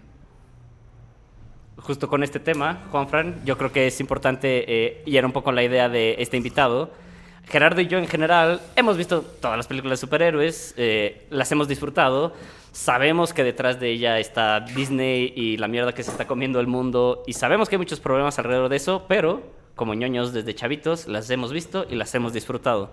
Por otro lado, Juan Fran de la misma generación, misma edad casi, piensa lo contrario, que justamente es, bueno, ahí tú lo dirás con tus palabras, pero que es un poco la mierda de Hollywood y Disney pegada a la cara como un alienígena, dándote y dándote y dándote hasta que te mueras. Un poco, ¿qué opinas o qué? ¿Cuál Sí, es tu postura? Un poco, básicamente mi papel aquí es que soy el mamón de la banda, ¿no? Exacto. El, el snob Pues ahí dice banda. escritores no, güey. Escritores no.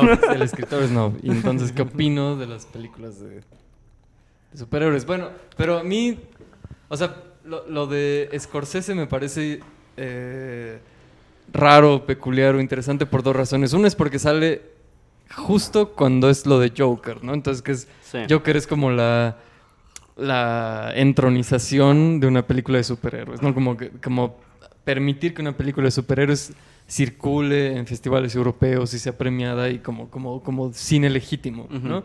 Y en, el mismo, en la misma semana Scorsese sale con esa declaración.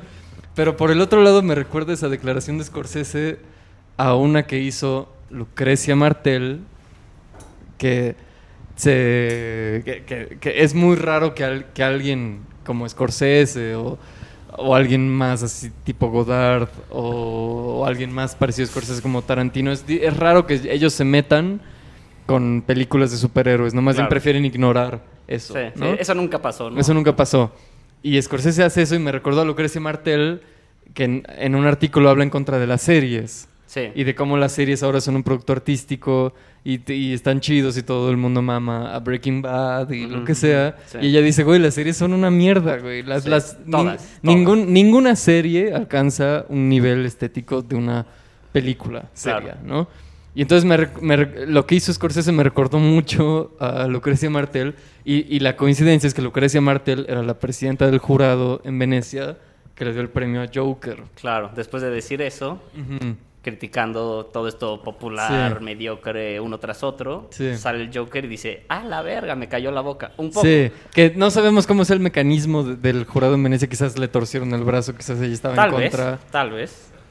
Sí, es una posibilidad. Eh, ahí es, es curioso porque la- a, mí, a mí lo que me, me preocupa, me parece interesante, te digo, es el, es el futuro, ¿no? O sea, ¿cuánto de esto más vamos a consumir? ¿Cuánto de esto más vamos a, a tragarnos? De, de- empezó con Iron Man y el Capitán América, digamos, de, de Marvel, y ya se murieron los dos culeros en, el, en la, en En la su serie, historia, ¿no? Ya. ajá.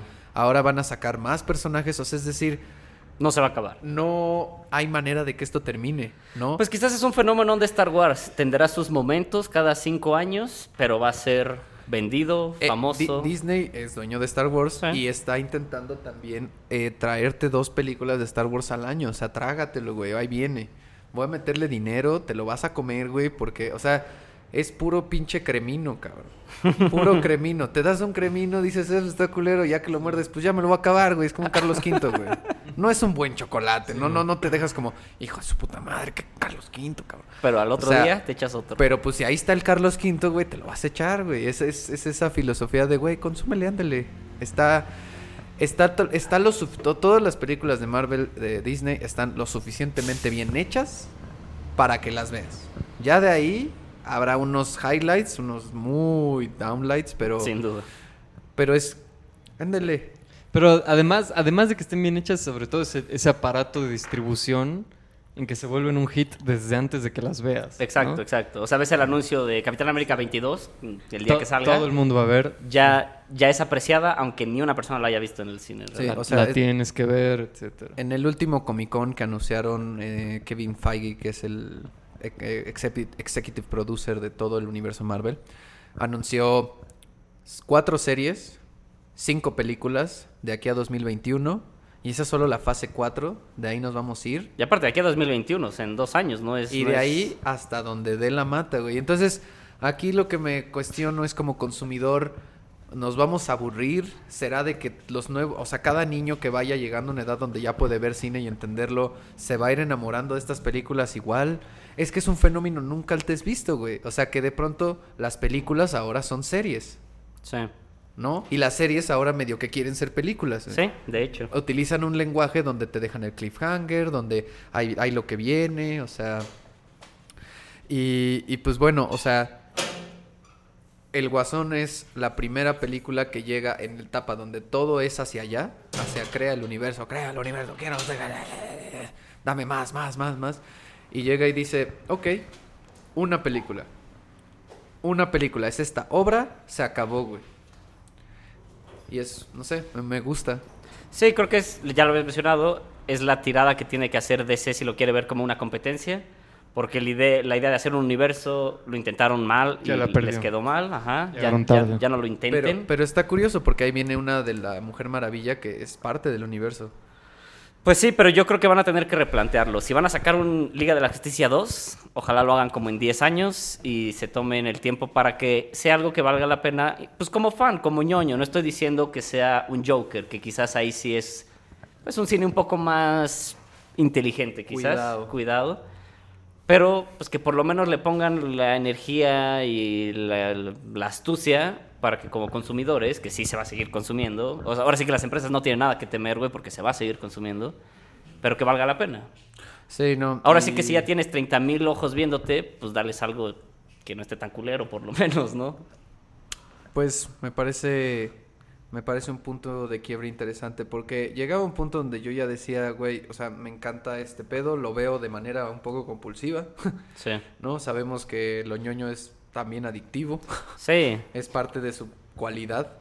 Eh, y pues, güey, no sé. O sea, con esto del, del guasón me. Todavía no puedo decidir si es como una película así masterpiece, ¿no? Que no la podrían olvidar, güey. Supongo que yo no la he visto, pero supongo que no lo es. Y también creo que es el rollo del hype del momento. O sea, creo que puede ser una buena película, a pesar de que no la haya visto. Pero también creo que en cinco años va a ser un poquito, no olvidada, pero un poquito como bajarle su nivel, ¿no? Siento que lo que pasó, que ya lo habéis mencionado con el Joker de Heath Ledger, se hizo famoso porque se suicidó este güey. Y la película está bien, pero la mamaron. Todo el mundo era, puta, la mejor película de la vida. Y pues no, ¿no? O sea, Sí. Mm, Pues ahí, o sea, es una, es una cuestión ahí curiosa de, de- de la línea. O sea, ¿qué, qué- qué genera realmente un producto eh, que al consumirse diga... O sea, porque es parte de la misma maquinaria. Al final el Joker lo hizo Warner Brothers, ¿no? O sea, no... claro, no es un no cine son, tipo- no son unos tipos chidos, ¿no? O sea, no, No. están creando y diciendo vamos a romper esquemas para ah, contrarrestar esta idea, la ideología del consumismo, aunque la propia película tiene sus sus, sus, eh, sus tonos de crítica social muy particulares, ya que la vean o la veamos. Vamos a verla, vayan con nosotros. Sí, vamos todos. Vamos todos. Los siete que estamos aquí. Eso, ¿quiénes son ustedes? Levanten la mano, vamos. World Trade Center, 10 de la noche. Pero el miércoles que es más barato porque todos Sí, estamos jodidos. Si ven un amigo nuestro borracho dormido, ahí Ah, se los hermoso. encargamos. Chinos, si un día escuchas esto, te pasaste de verga. Pues sí, ¿cómo ves, mi Juan Fran? ¿Cuál es, ¿Cuál es tu ideología? ¿Quisieras, o sea, crees que te interesaría más si empezaran a haber más experimentos como el Joker en los diferentes medios, de su- los diferentes géneros de superhéroe, diferentes personajes? ¿Te interesaría más? ¿Pensarías que sería, me valdría más la pena verlos? Es, es- es una buena pregunta. Por, o sea, sí tengo muchas ganas de ver Joker, pero al mismo tiempo sé que, que seguramente no, no, no me va A llenar. a, a llenar, no me va a importar tanto como, como otras películas. Pero es como, es, me parece raro por Joker porque es como que, que las películas de superhéroes quieren hacer algo para lo que no fueron diseñadas o en origen. ¿no? Claro. Hay, hay unos videos de, de- de un editor de Vice que se llama Nick Gazin, que es fan de los cómics y del manga. Y, y está en YouTube, lo pueden buscar como Top 10 Comics of All Time, cosas así. Y, y habla de, de Jack Kirby, ¿no? El, Sí, eh, El creador de. Spider-Man. Y, y dice las películas que salen ahora, eso, estas son palabras de Ah, no, Nick no, no, es el creador de Hulk y otras. El otro es Steve Ditko. Sí. Nada más para clarificar. Bueno, dice, los superhéroes son güeyes que, que se ponen ropa interior afuera de la ropa, ¿no? ropa interior colorida afuera de la ropa, ¿no? No, no son cosas serias. y todas las películas de superhéroes que ven ahora son para retrasados mentales. güey. Dice algo así. Ah, él. sí, esas Sí, palabras. él, ¿no? Sí. él, él como fan, En sus palabras, ¿no? él como fan de, de, de De lo- de los superhéroes originales, ¿no? De los cómics y que, y que- que le caga esta tendencia actual de hacer películas serias de superhéroes. Entonces, si, si me preguntas si me, si me interesaría más que los superhéroes se vuelvan esta cosa seria como Joker o está bien que sean Avengers, no sé. Es que aparte ahí es una línea interesante. ¿Cómo hace seria, estilo Joker, a Spider-Man? O a Iron Man. O sea, aunque pongas una historia de guerra intrínseca, violencia, no lo sé. Sigue siendo un vato con un trajecito aventando. pichiu, pichiu, ¿Qué es, lo que decías de, de- de que el Joker de ahorita no lo pueden meter en Infinity War o algo así porque no es un guerrero, ¿no? Nada más. sí. Y es- eso es lo que lo hizo serio, ¿no? Sí. Sí, pues es una. Es una forma de. Exacto, o sea, porque es que sí. O sea, todo, todo puede tener un experimento, ¿no? Y qui- quizás eso sería lo más interesante, que, o sea, es lo que nos gusta de los cómics, creo, ¿no? Eh, la posibilidad de hacer un chispazo, una pequeña saga, una nueva entrega, una nueva versión de tal personaje y solo entra, se va, desaparece y ya quedó como eso, ¿no? A mí me parecería más interesante esa línea, o sea, empezar a seguir una línea donde ya, o sea, ya sabemos. A mí ya no me interesan casi ninguno de los personajes que quedan de Marvel, güey. O sea, ya no tengo una, una, una forma de involucrarme en la que digo, ay, sí quisiera ver todas. No sé si voy a llegar al final de la siguiente saga. No sé si voy a contratar el pinche Disney Plus, que es como Netflix, nada más para, Para ver, ver sus pendejas series, güey. Eh, no sé si. Vamos a ver, ojalá. Yo, yo quisiera que valieran verga, la neta. O sea, dejo, o sea, le deseo mala solo a ellos, ¿no? A nadie, a nadie, a, a nadie en México le dedico malas vibras, pero a ellos sí. Este, o sea, solo quisiera que valiera verga porque ya, o sea, chole, güey, hagan, hagan otra cosa, ¿no? Pero yo siento que lo que van a hacer, si eso vale verga, o sea, deja de tener éxito, es como. Hay un nuevo Iron Man. Sí, exacto. El hijo, la 2, sí, la un 20. poco. Eso, eso es lo que a mí me enoja mucho y que por prejuicio. O sea, porque me podrías decir, güey, no puedes opinar de esas películas si no las has visto. Pero yo más bien mantengo mi prejuicio, que es, me caga cómo estas películas invaden y ya todos tenemos que verlas. Sí. En- y cuando no hemos visto otras cosas. Eso es lo que me molesta muchísimo. Es, es parecido al mame de Game of Thrones, ¿no? También, o sea... Sí, cualquier de- cosa popular mainstream, incluso más allá de cine, puede ser incluso música, es lo mismo. La rola que te ponen en todos los comerciales o no sé, todos los días la escuchas en la tele, en películas la ponen demás, dices, esta rola que se vaya a la verga un poco, ¿no? Porque ya me la pusieron 70 mil veces, no me interesa. Sí. Y si un día por gusto que la escuchas a huevo, está chido.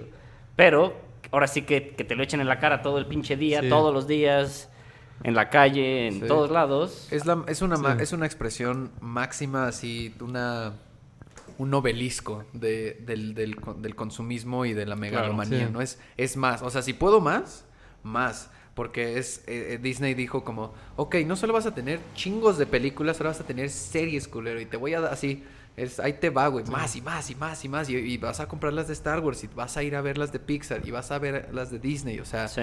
Vas a ver todo lo que yo te ponga en la mesa todo el año. Unas Sí. pinches 12 películas, una al mes. Te voy a estar dando de comer, güey, y tú vas a tener que estar abriendo la boquita y con cuidado, ¿no? O sea, Sí, Esa, esa, esa capacidad de colocar películas es lo que me molesta mucho. Y más, más que Avengers y todo eso, me molestó, me acuerdo, con Coco. Mm, ¿No? Ah, ese fue un tema, sí, interesante cuando salió, continúa, pero sí, sí, sí. Sí, sal- salió Coco y yo me acuerdo de escuchar a mi familia, a, mi- a mis papás y a tíos, primos, lo que sea, diciendo que ir a ver Coco y, y me, me enojaba muchísimo de por qué chingados tenemos que ir a ver una película gringa sobre, Sobre México, sobre el Día de Muertos, una mexicana. animación. Y, ay, qué padre, reflejaron las Sí. tradiciones mexicanas, cabrón. Y, y- y- pero sobre no, todo... y tú no pones un puto de papel picado en tu casa al día, ¿no? Te vale No, pitísimo. Y, sobre todo esa, eh, como esa mentalidad de espectador de, de ahora es la película que tengo que ir a ver Ujú. En, en vez de ir a ver películas fundamentales de la historia del cine que no has visto. Ándale. Yo creo que esa es la, la actitud que me molesta muchísimo. De, Yo vi siete veces Avengers, pero jamás vi algo de... El ciudadano, ciudadano, nombre, cualquier el ciudadano director. Kane. y, y esa, Bueno. esa urgencia de, de tenem- tenemos que ir a ver Coco ahora todos Sí. y vamos a ver Coco al cine. Y, y nunca hemos visto Pues sí, la, la que tú quieras, güey. O incluso de Tarantino, de... Sí, sí, sí. de- O sea, ni siquiera tiene que ser el cine. O sea, no es un rollo de prepotencia. de Jurassic O sea, yo, elegante. yo diría, güey, ¿no has visto Goodfellas? Ándale, ¿Qué ajá. chingados te pasa? Tienes que ir a ver Goodfellas, güey. No, Exacto. no ve a ver Coco esta semana porque acaba de salir. También. Y es gigantesca, eso es lo que me molesta Pues es mucho. nada más como detalle adicional, es como cuando salió Evangelion en Netflix y todo el mundo mamaba Evangelion, ¿no? De esta serie de anime japonesa. Vela a tu tiempo y disfrútala, pero porque te la están echando a la cara, no lo veas. O sea, que y, no y sea también esa- es, es parte de la expresión en redes sociales, o sea, tienes que ser parte del mame, güey. Tienes, Claro. que, tienes que estar en el tren y irte con Sí. lo que vaya jalando. Y pues sí, güey, o sea, está muy... O sea, diciendo ahorita de lo de Coco y lo, del, lo de que te lo, te lo obligan, te lo ponen, te- o sea... Eso es lo más culero como un ñoño, güey, como un pinche geek que le gustan esas madres. Está culero tener que lidiar con tu propia... eh, eh, eh, ponerte frente a la idea de que todo lo que te van a producir que te gusta es parte de la máquina. Es parte de la máquina y no hay manera, ahorita sí, no hay manera de que ningún personaje... A mí me gusta mucho Spider-Man, güey, me, me gusta. Desde morro, güey, siempre pensando que es un pinche superhéroe bien chido, me late y Batman también, así. Son de mis favoritos. No hay manera de que me den algo de Batman o yo consuman a- de Ma- algo de Batman o de Spider-Man sin ser parte del problema, ¿sabes? Claro. Y está culero porque te obligan. O sea, ya, o sea, por eso quisiera que fracasara, porque quisiera que, que, que hicieran Vuelve a ser borrón. nicho. Pues borrón, sí, o sea, que se intente algo diferente, porque si no, esto no va a acabar nunca. Y, güey, todas las películas de Star Wars, yendo, ya nos estamos alejando un poco del tema, pero todas las películas de Star Wars que han salido nuevas van de mediocres a completa basura, excepto por Rogue One, que está bastante chido. Sí, pero que justo es una historia aislada un poco, ¿no? Ajá, exacto. Ese, ese- eso es lo chido. Haz un experimento, pon un director, ponle una historia que no has intentado y, y- y que sea alguien que tenga ganas de hacer eso y no nada más sea como, oye, güey, ¿que te echas la nueve? Va, va a echar la Exacto. nueve, güey. me la Luke Skywalker tuvo hijos y también usan las espadas. Nice. Sí, quizás al- con, los, con el universo geek pasa lo mismo que con el metal. Sí, Que- que en algún ma- momento fue Muy como dices, de popular. nicho para poca banda, sí, al revés, ajá. En algún momento fue para poco gente que realmente lo apreciara y hoy en día está en todos lados, ¿no? Se vendió, si lo quieres ver así. Fue lo, lo que, o sea, que muchos metaleros recuerdan la época del glam metal como lo peor que le sucedió al metal. Exacto. Y fue la época más popular que todos escuchaban metal. Exacto, exacto. Es la época en que todos ven películas de, de Marvel y DC y quizás... Eh, Es que geek es la se, peor. lo geek se volvió chido, güey. Lo Sí, que- o sea, como es la generación geek Desde ahorita. que los niños cool de la escuela dejaron de ser los güeyes que jugaban chido fútbol.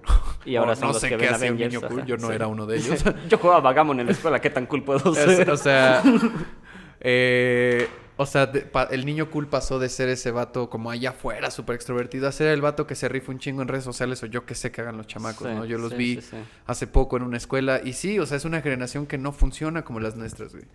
Y, y en cuanto te metes a las redes, te metes a lo digital, te metes a estas tecnologías, de pronto, pues lo geek, que es eso, se vuelve chido. Y si estás conectado con lo geek, eres cool. Y si sabes usar los memes y sabes topar estas cuáles referencias de esto y de aquello, eres más chido todavía, ¿no? Entonces, Justo había visto un comentario de eh, un güey que juega juegos de rol, pero pues como online, como que se ha hecho justo famoso por eso. Y está en una convención de calabozos y dragones. Y a todos a los que los entrevistan dicen, no, pues qué chido que ahora sea más popular y que todo el mundo tenga acceso y que se juegue más y bla, bla. Lo cual por un lado estoy de acuerdo, pero lo que dice este güey que se me hizo muy atinado es, yo había escapado de esta gente toda la vida, jugando juegos de rol, leyendo cómics, literatura, pues ñoña, si lo quieres ver así, y ahora mi mundo está invadido de gente falsa un poco, ¿no? De, ah, el Iron Man está bien chido porque sale Robert Downey Jr. y a mí me gusta. A la verga, a mí me gustaba porque en el 70 leí el cómic y se me hizo importante. O sea, de ser un rollo personal, se vendió por completo. Y yo creo que ha de haber algunos ñoños por ahí un poco más viejos, ¿no? De 40, 50 años, que están un poco fastidiados con haber vendido su producto, a fin de cuentas. Y pues bueno, anclado a ese comentario, para ir cerrando, lo chido yo creo es que este programa lo que intenta es traer a la luz a la gente que no conoce lo ñoño, que lo observe, que lo contemple, pero siempre desde un punto de vista crítico, ¿no? No se trata de vanagloriar por vanagloriar y de... O sea, sabemos cómo está la cosa, carnal, ¿no? Está, está bastante evidente. Sí. no, no, está, es un- no, no es un secretito.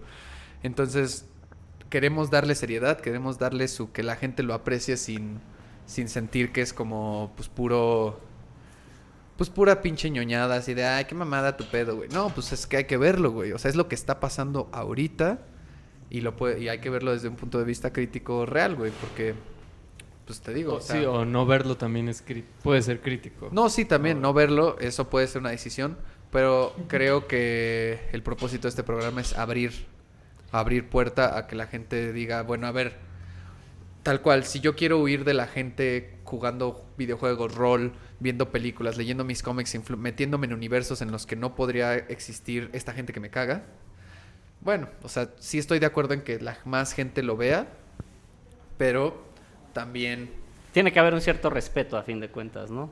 Pues por lo menos una cierta este, apertura de mente hacia qué es lo que estás viendo, de dónde viene, quién lo construye y qué tan importante fue para la gente en su momento y tal cual contexto histórico, ¿no? O sea, es muy importante, la historia de lo ñoño es muy importante como un contexto histórico, en dónde inicia, cómo evoluciona, cómo prácticamente todo es a partir de la, de la ciencia de la, de la bomba atómica, o sea, el, descubrir estas cosas tan destructivas, tan poderosas, meten la mente de gente como, verga, y si hubiera una pinche araña radiactiva, güey, y un pinche rayos gamma, nadie sabe ni qué verga es nada, güey. Los Sí. rayos cósmicos de los, sub- eh, de los cuatro fantásticos, pero pues ahí explota, ¿no?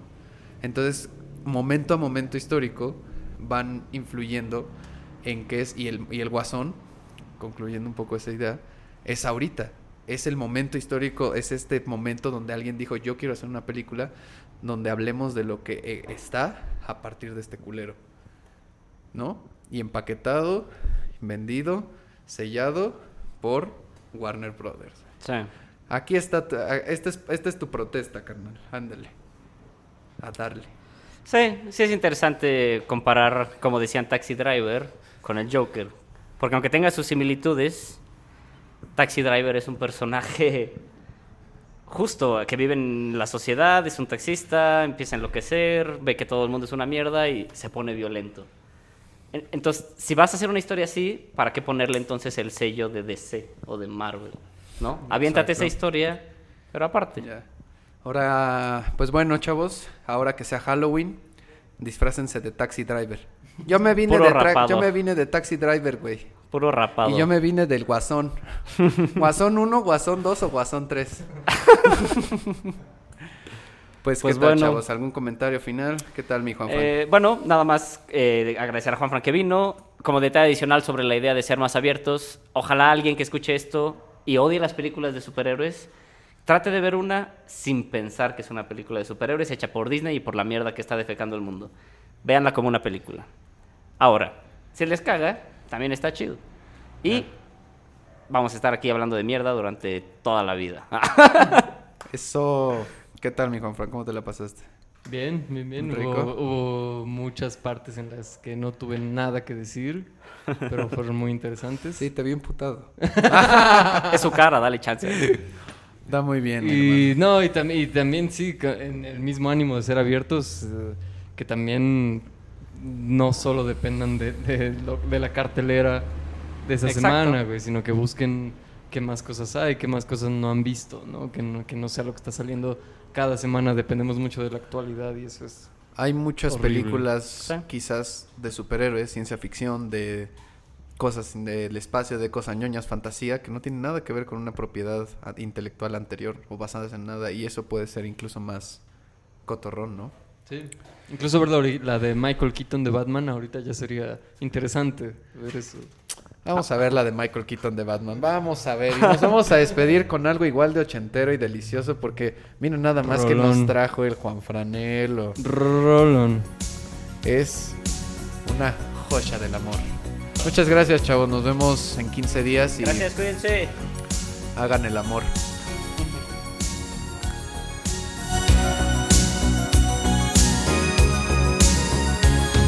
Looking in your eyes, I see a paradise. This world that I found is too good to be true.